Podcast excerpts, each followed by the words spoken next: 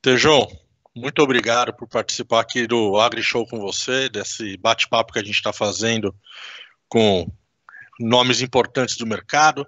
Eu queria começar te perguntando o seguinte: a gente tem visto muito material falando de manutenção dos negócios, retomada dos negócios, como manter os negócios ativos. Em alguns casos, a gente deixa um pouco de lado as pessoas, né, que estão por trás desses negócios. Como é que a gente cuida dessas pessoas e mantém elas ativas nesse momento? Tiago, muito prazer estar com vocês aí no, nesse esse movimento extraordinário que é a AgriShow. Seja físico ou seja virtual, né? E agora virtual. Sim.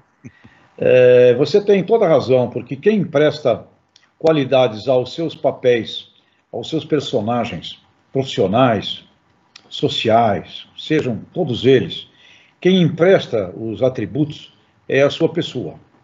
É Sim. a pessoa que é, exporta atributos valores, etc., para os vários papéis que a gente tem que interpretar na vida. Portanto, a pessoa é o eixo, é o centro de tudo. Né? É, e o momento da crise é um momento muito rico, se a gente conseguir compreendê-lo como um momento de, de aprendizado, porque ele pode nos revelar a coisa mais importante do mundo, que talvez você vivesse a sua vida inteira e não conseguisse encontrar. E mesmo lendo todos os livros do mundo, você não conseguisse aprender. Uma grande crise, primeiro, ela, é, ela não é agradável. Ela não é agradável. Agora, ela tem e carrega dentro dela um ponto de transformação, de mutação muito grande, que é um aprofundamento efetivamente íntimo. Né? Então, eu queria até passar aqui para todos os nossos amigos uma lição, uma lição de vida. É, eu tive várias crises, uma delas muito grande, quando era menino, queimei o rosto, e fiquei três anos internado na Santa Casa de Santos, dos quatro anos até os sete. E quando Sim. saí, eu tinha muito medo da, da vida, muito medo da. A, a, a minha coronavírus uhum. estava ali comigo. Eu tinha medo de sair, né? E a minha mãe, a minha mãe adotiva, a dona Rosa, nascida lá no Morro do Canastra, Rio Grande do Sul, uma alemoa brava, né? Ela, ela me arrancou de casa e me levou até a feira, Feira Livre, Sim. onde todo o bairro se reunia. Para mim, aquilo era o maior inferno do mundo. Ir aonde o bairro se reunia com aquela situação né, da, da queimadura no rosto.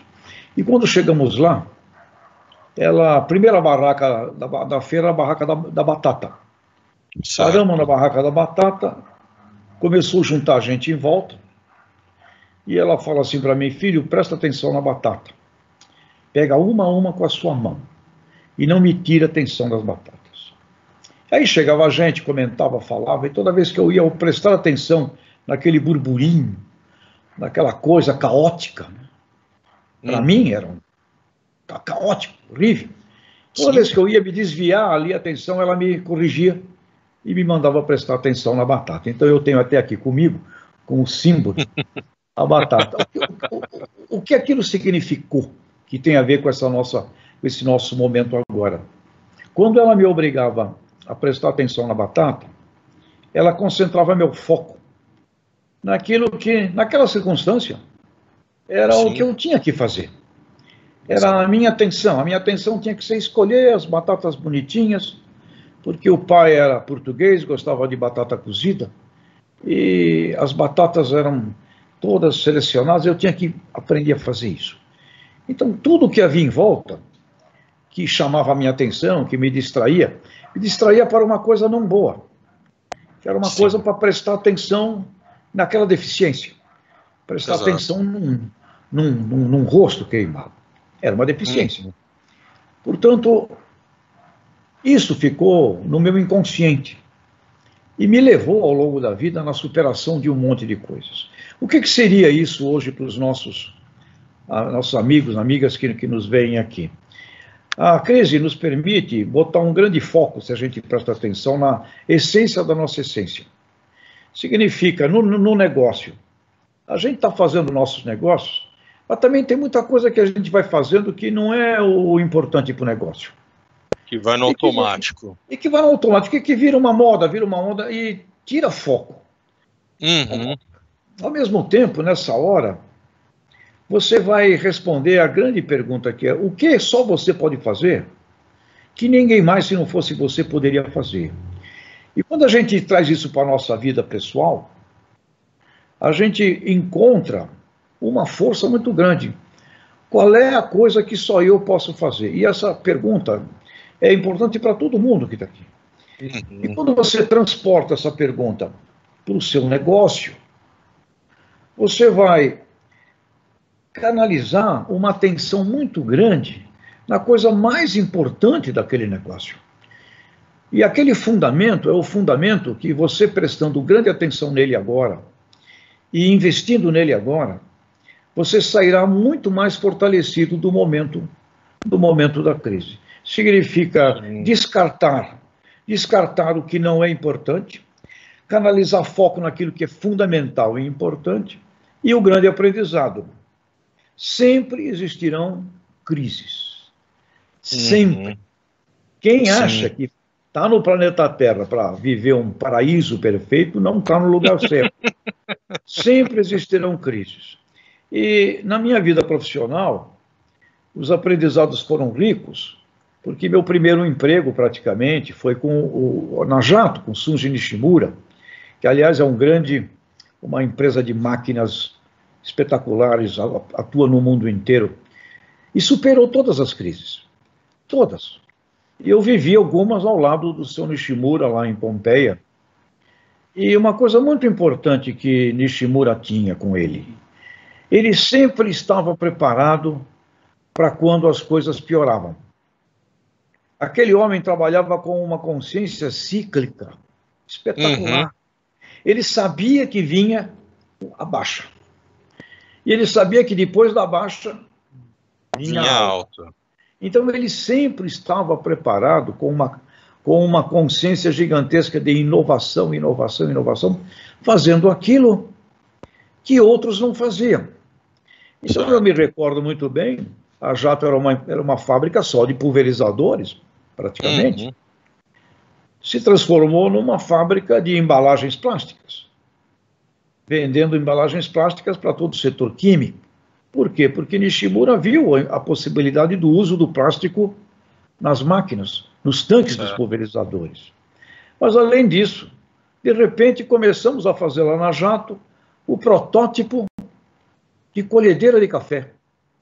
Uhum. E a Jato uhum. lançou ali em 79 a primeira colheitadeira de café do mundo. E aí você fica, mas por que uma fábrica de pulverizador, uma fábrica de embalagens, é a empresa que lança a primeira colheitadeira de café do planeta Terra. Então, o que, que existia nesse aprendizado rico? Sempre estou preparado para o momento de crise. No momento da crise, eu tenho que estar fortalecido com fluxo de caixa, com uhum. uh, previsibilidade financeira, né? porque se eu for pego no momento de crise com dramas financeiros, eu já entro nela eh, muito pior. Né? Então, sempre Sim. esteve preparado com uma visão financeira muito sólida, com uma capacidade de eh, foco em custos e, ao mesmo tempo, com uma grande agressividade comercial. Sempre Sim. teve uma grande agressividade de vendas comercial, propaganda, fazemos propaganda. Por exemplo, propaganda com Mazarop, só para os mais velhos aí se lembrarem da jato na televisão, na rádio, ou seja, uma, uma, uma atuação no mercado muito rica. Então, o que, que a gente pode tirar é, deste exemplo da pessoa? Muito importante nessa hora você prestar atenção em líderes admiráveis. Certo. Presta atenção. No meio dessa confusão, desse caos, vai ter líder que fala besteira, vai ter má liderança, vai ter o burburinho da feira, né? Então a gente tem que voltar a prestar atenção na nossa batata. Tem muita, coisa, tem muita coisa em volta. A dica é presta atenção em alguns líderes que, em meio a esta bagunça, em meio ao medo, eles estão fazendo coisas extraordinárias. Outro exemplo, eu acabei de conversar agora há pouco com a dona Alida Belandi, da Guarani, E ela me disse: olha, nós diversificamos há tempos atrás para um setor de saúde. Eu agora estou com uma oportunidade gigantesca de um monte de ações na área, na área da, da saúde. Ou seja, a inteligência da, de, uma, de uma diversificação é, coerente com a sua filosofia, com os seus valores, etc. Então, prestar atenção na dona Lida, prestar atenção é, no que está fazendo hoje uma família Nishimura, prestar atenção no que estão fazendo líderes admiráveis. Então, esta hora é uma hora de separação do joio do trigo, do ponto de vista humano. Sim. Eu serei o resultado, Tiago, neste instante de crise, das pessoas que eu admirar, das pessoas que eu vou querer conversar, das pessoas que eu vou querer me inspirar, me inspirar com elas. Então, hora efetivamente da pessoa. É a pessoa que vai fazer as escolhas uhum. para os seus papéis profissionais, empresariais, tecnológicos, educadores, de pai, de mãe, de filho, Sim. a pessoa. E este íntimo da pessoa é esta essência aqui, é, que de talvez seja, batata. É, de, que talvez seja sinônimo da alma, provavelmente, né? Porque é a essência de todas as essências. A gente vai ver um, o surgimento de um novo perfil de liderança nesse momento, Tejão? É, um tipo diferente ou um tipo novo de líder aparecendo é, nesse cenário? É, não sei se exatamente novo, mas nós vamos ver uma luta, é uma luta de forças, né, que a gente pode também se servir é, do próprio universo. O universo tem lutas gigantescas de forças entrópicas, que é destruição, galáxias colidem com galáxias aí a todo instante no universo, explodem. Isso não é. Os, os astrônomos sabem isso toda hora. Então, existe um, uma, uma entropia, e existe em paralelo a essa entropia uma sintropia, forças criadoras. Forças criadoras, forças destruidoras. É do universo. O vírus, coronavírus, é uma força destruidora. Ele é movido Sim. por uma vontade gigantesca de vida, é um gene altamente egoísta, destruidor, e ele quer se multiplicar. Em contrapartida a essa força destruidora do vírus, surgem então as forças criadoras. Vai estudar, vai ver como é que você interfere eh, nessa, né, né, né, nessa difusão desse vírus, como é que você inibe, etc. A força criadora com relação àquilo. E com relação ao ser humano, eu hoje não tenho dúvida. Nós temos as mesmas coisas. Nós temos uma, uma capacidade humana destruidora, que ao ser eh, ambientado num ambiente destruidor como este aqui de coronavírus, ele age instintivamente no agravamento do caos. Sim. E é, faz por mal, faz por bem. É um. é humano. Um é um dom. E você tem, por outro lado, líderes que nessa situação, que estivessem talvez mais desunidos, cada um para um canto, etc. e tal, uma série de forças do bem criadoras, mas desunidas, tenderão, e é essa a minha expectativa, a se reunir. E nessa reunião nós poderemos sair desta crise com um mundo muito mais atencioso para orquestrações planetárias, para uma compreensão de que o planeta Terra é uma bolotinha insignificante e que não deve ter essas nanodivisões dentro dele, porque a bolotinha explode, a bolotinha é, é muito pequena é, para tanto ego, né? Então a gente pode sair disso reunificado. Poderemos sair, e eu creio que sim, uma comunidade científica muito mais unida uhum. no planeta inteiro, trocando muito mais informações. O Brasil tem uma coisa espetacular para o mundo. Aprendemos a produzir aqui em terras fracas, aprendemos a fazer eh, com a ciência tropicalizada um grande conhecimento importante para o mundo inteiro. E também algo que a gente não presta atenção. O Brasil, desde o início, teve que enfrentar enfermidades, país tropical. Sim. E aqui também se desenvolveu um conhecimento, uma ciência sanitária, que a gente Sim. não ligava muito, estava meio por aí esquecida. Né? Eu sou santista. E lá em Santos, um grande sanitarista, Saturnino de Brito, teve a ideia de fazer aqueles canais em Santos. Ou seja, está por aí este, este assunto também de uma inteligência sanitária. Temos esta inteligência sanitária. O Brasil, na condição que ele ocupa no cinturão tropical do planeta, uma fonte de saberes muito, muito rica. Temos na Embrapa o Senargem, que é o quinto maior banco genético do planeta Terra.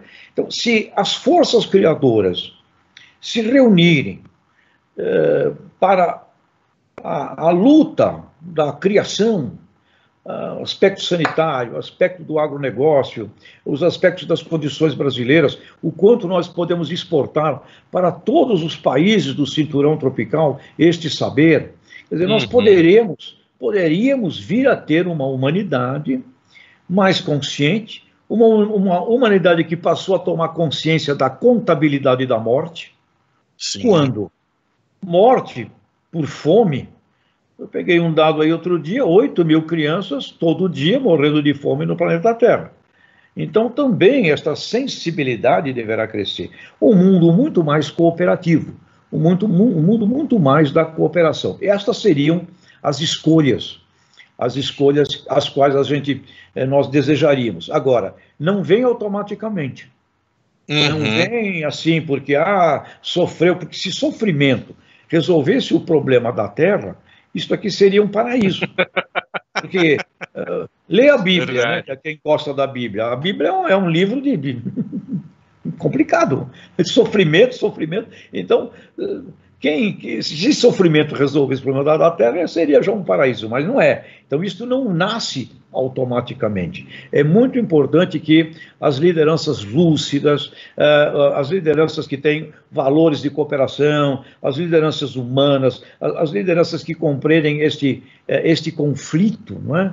Eh, se unam, se reúnam uhum. para uma série de ações. Imagine a educação das crianças agora. Né? Você tem, deve ter filho pequeno, uh, eu tenho netos. Uh, este momento é muito rico para você educar as crianças. Falar, crianças, com a sabedoria do velho Nishimura, crianças, o que vocês estão vendo aqui é a vida da Terra. A vida da Terra tem os grandes e doces momentos de irmos à Disneylândia, de termos festinhas deliciosas, momentos muito queridos, muito gostosos. A vida na Terra tem também este tipo de enfrentamentos tem asilos, tem morte. Preparar as crianças para serem mais resilientes para um mundo. Imagina essas crianças, eles serão os líderes do planeta Terra em 2050. Eles Sim. podem aprender, eles podem aprender uma visão evolutiva da humanidade, ou eles podem ficar. Imagine que terrível!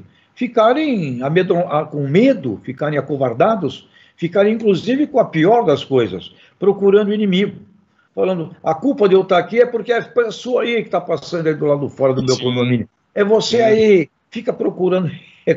Então, é uma luta, Tiago.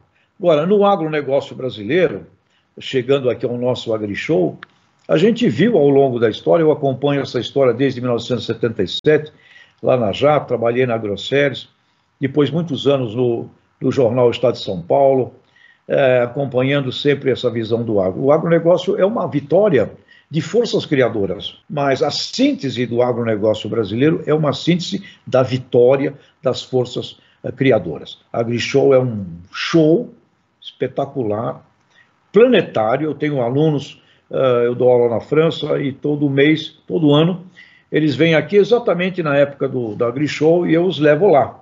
Eles saem daqui simplesmente maravilhados com o que eles veem um dia ali, ali de, de AgriShow. Então, a mensagem, acho que muito positiva que você, me, você nos provoca é, é a nossa pessoa que uhum. entrega valores. Sim. A todos os papéis que a gente vai ter na vida. Como que a gente amplifica e melhora a qualidade desses valores? Né? Claro, desde a educação infantil, é fundamental. Aliás, os estudiosos de liderança dizem um grande líder já é construído desde o berço. Agora, você já está é, você já está com seus 30, 40 anos de idade, a observação desta crise é muito rica, porque ela vai separar líderes inúteis, que vão sumir, uhum. líderes, líderes que serão odiados, líderes que já estavam aí e que, que vão crescer e novas lideranças que já haviam, porém elas ainda não tinham um protagonismo e uma proeminência.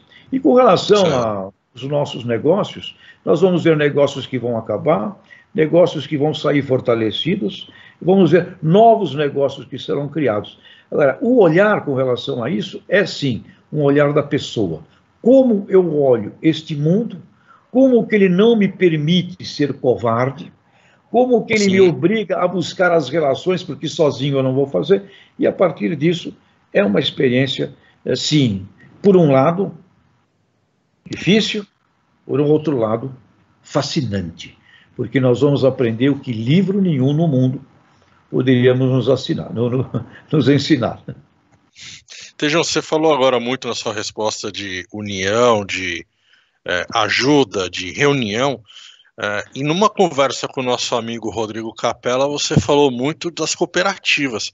A gente vai perceber um, uma alavancada das cooperativas, um, uma nova movimentação deles nesse, nessa retomada? As cooperativas são fantásticas porque elas surgiram de momentos muito difíceis. O cooperativismo não nasceu de momento para, de paraíso. Uhum. Pelo contrário, a história das cooperativas é de muita dificuldade lá na Inglaterra, onde elas surgiram. Aqui no Brasil, o padre Amistad, lá de Nova Petrópolis, 1902, 1910, por aí, consta que esse homem andou em lombo de mula, de cavalo, 60 mil quilômetros, promovendo a união, o cooperativismo, e surgiu então lá a primeira cooperativa eh, brasileira, cooperativa de crédito, Cicred, lá de Nova Petrópolis. Uhum. Então, a história das cooperativas, qualquer cooperativa que eu visito, né? Eu sempre pergunto, como é que foi aqui? É, foram 10, 12, 15 pessoas, pioneiras que começaram ali, ninguém acreditava, tiveram que enfrentar oposição, gente que achava que aquilo era uma besteira. Então, o cooperativismo surge de uma força muito grande de forças criadoras. A cooperativa significa a cooperação sob regras, sob uhum. valores, sob filosofia, sob leis. Então, as leis da cooperativa não permitem o mal não permitem que as forças entrópicas destruidoras a dominem. Quando um líder permite que o assistencialismo, que privilegiar um grupo do outro, que passar a ter envolvimentos com uh, facções político-partidárias, quando um líder de cooperativa uh, não entende que a missão dele, a causa dele é a cooperativa, mais do que qualquer coisa de egos, ele pode levar a cooperativa a um mal desfecho. Mau caminho. Porque, porque nessa circunstância ele não cumpriu os fundamentos muito explícitos e estabelecidos que são declarados uh, numa filosofia administrativa de uma cooperativa. Então a cooperativa Sim. é algo extraordinário. E uma coisa que a gente observa no mundo inteiro, onde tem uma cooperativa liderada sob esses princípios, tudo ali é melhor. A cidade é melhor, o IDH da cidade é melhor, o posto de gasolina é mais. Os comerciantes em volta também são mais bem-sucedidos, porque você Sim. tem uma cultura educadora, uma cultura educadora com um objetivo muito rico nas cooperativas: não deixar seres humanos para trás. Uhum. Né? Eu sou professor, você tem uma classe, 40 alunos. Quatro são brilhantes, melhores do que você. tem mais uns três, quatro que seguem esses quatro. O drama não são os oito no meio dos 40. O drama é como é que eu levo os outros 32 para frente. Até o final, é. É, porque educar quem quer é fácil. Numa cooperativa, a mesma coisa. Cooperar com quem quer é fácil. O difícil é cooperar com aquele que não tem muito consciência. Então, é uma luta é, humana muito rica. E eu estava agora, em fevereiro, nas minhas aulas na França, antes do, de chegar lá o coronavírus, e conversando com o pessoal da Comissão Europeia, eles me disseram assim: nós temos aqui um, um, um projeto de pedir às cooperativas europeias que elas vão para a África para evoluir todo o aspecto uh, cooperativista africano para melhorar a qualidade de vida lá. Porque se a qualidade de vida lá não melhora, vai ser impossível impedir as invasões. Uhum. A finta. Então, é, esta coisa. Na Segunda Guerra Mundial também, depois da, da Segunda Guerra, o cooperativismo teve um deslanche muito grande. Aqui no Brasil, antes do coronavírus, já falávamos das cooperativas de crédito irem para o Nordeste e para o Norte. Sim. Então, nós iremos ver. Uma coisa que acho que a gente tem que até desmistificar aqui, que eu vezes encontro, é pessoas, pessoas que não gostam de, de cooperativa, dizem que as cooperativas é, elas, elas, elas impedem o desenvolvimento de outros comerciantes. Se isso está acontecendo, é porque está havendo alguma coisa equivocada nesse, nesse pensar. As uhum. cooperativas têm como missão maior o desenvolvimento, por exemplo, cooperativas de agricultores. É, você tem lá uma Coamo, por exemplo, 25, 27 mil agricultores. Você não teria ali 27 mil potenciais clientes se não fosse esse trabalho da cooperativa. A cooperativa tem lá, é, vende insumo, vende coisas. Ok. Porém, é, você tem ali cerealistas que vão ali. Você tem muitos clientes, grande maioria dos seus clientes numa região dessa, são cooperados de uma cooperativa. Mas eles são também seus clientes. Eles podem vir a ser também seus clientes. Você não teria esse número de clientes se não fosse um desenvolvimento que, que é feito criando uhum. clientes. Eu vejo cooperativas uma grande criadora de clientes para o mercado da região. Se isso não está entendido desse jeito, tem algo de errado no diálogo das lideranças. Às vezes tem alguma coisa ali que não está muito bem, muito bem posta, é, muito bem equacionada, porque cooperativa para mim é, um, é, uma, é, um, é uma maternidade Sim. de clientes muitos Sim. clientes. E não é só a cooperativa. A Souza Cruz, por exemplo, que eu visitei lá outro dia, na área de tabaco, na área de cigarros, eles têm um trabalho lá com 27 mil é, pequenos produtores familiares, simplesmente extraordinários, de desenvolvimento desse pessoal. Então, uhum. com certeza, um trabalho como aquele lá da Souza Cruz não é um trabalho que só ela usufrui. Está criando ali um potencial de gente que vai fazer negócio com outras, eh, com outras instituições. Então, vejo sim um grande crescimento obrigatório das cooperativas, porque vai haver dinheiro de fundos e de, e de núcleos uh, globais para a reinicialização da economia. E certo. nos países em desenvolvimento, países mais pobres, o empreendedorismo de muitos só será possível com uma articulação de cooperativa. Senão você pode ter lá três, quatro empresários lá em, em, em, em Botsuana, mais três, quatro em Angola. Para uhum. que você tenha milhares, você terá que fazer isso organizado sob uma filosofia cooperativista. Então, o cooperativismo, na minha forma de ver, sim, será um dos instrumentos econômicos é, fundamentais na retomada do mundo. Eu queria te fazer mais é, duas perguntas em uma, Tejão. Enquanto a gente marcava essa conversa, enquanto a gente é, trocava e-mail, você falou de um artigo que você escreveu recentemente para um jornal irlandês e do período que você passou sete meses, né, na sua juventude, na adolescência, aqui no hospital em São Paulo. Eu queria que você falasse como é que esse período, o que esse período pode ensinar para a gente hoje e sobre esse artigo no jornal irlandês é um artigo que me pediram no início aí do assunto coronavírus. E aí eu tive, assim, a, aquela visão criadora, né? Nós estamos falando de agri-show, e falando o que seria um, uma palavra internacional para enfrentamento do coronavírus? Show. E a minha cabeça, certo. show, em inglês. S de science, H de humanity, humanidade, uhum. O, O de overcome, superação, e o W, warrior, de guerreiro. E, a, e, a, e o período que, o último período, né, que eu me lembro, fiquei sete meses em um hospital aqui em São Paulo, na Avenida Brigadeiro Luiz Antônio, Hospital Brigadeiro. Eu tinha uns 14 anos por aí, foi a última vez, também a última e acabou. Depois daquilo, eu não me permiti mais, nunca mais, né, entrar para fazer nenhuma porcaria de droga, de cirurgiazinha plástica de nenhuma espécie.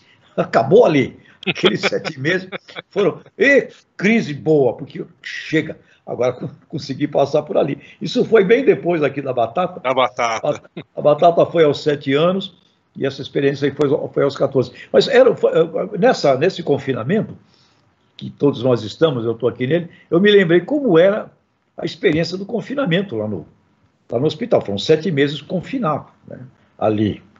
E aí eu me recordo que o que me salvou lá foi a janela.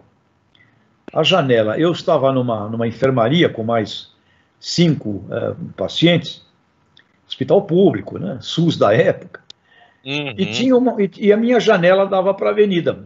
É, o hospital tem um recuo e dava para a Avenida Brigadeiro Luiz Antônio.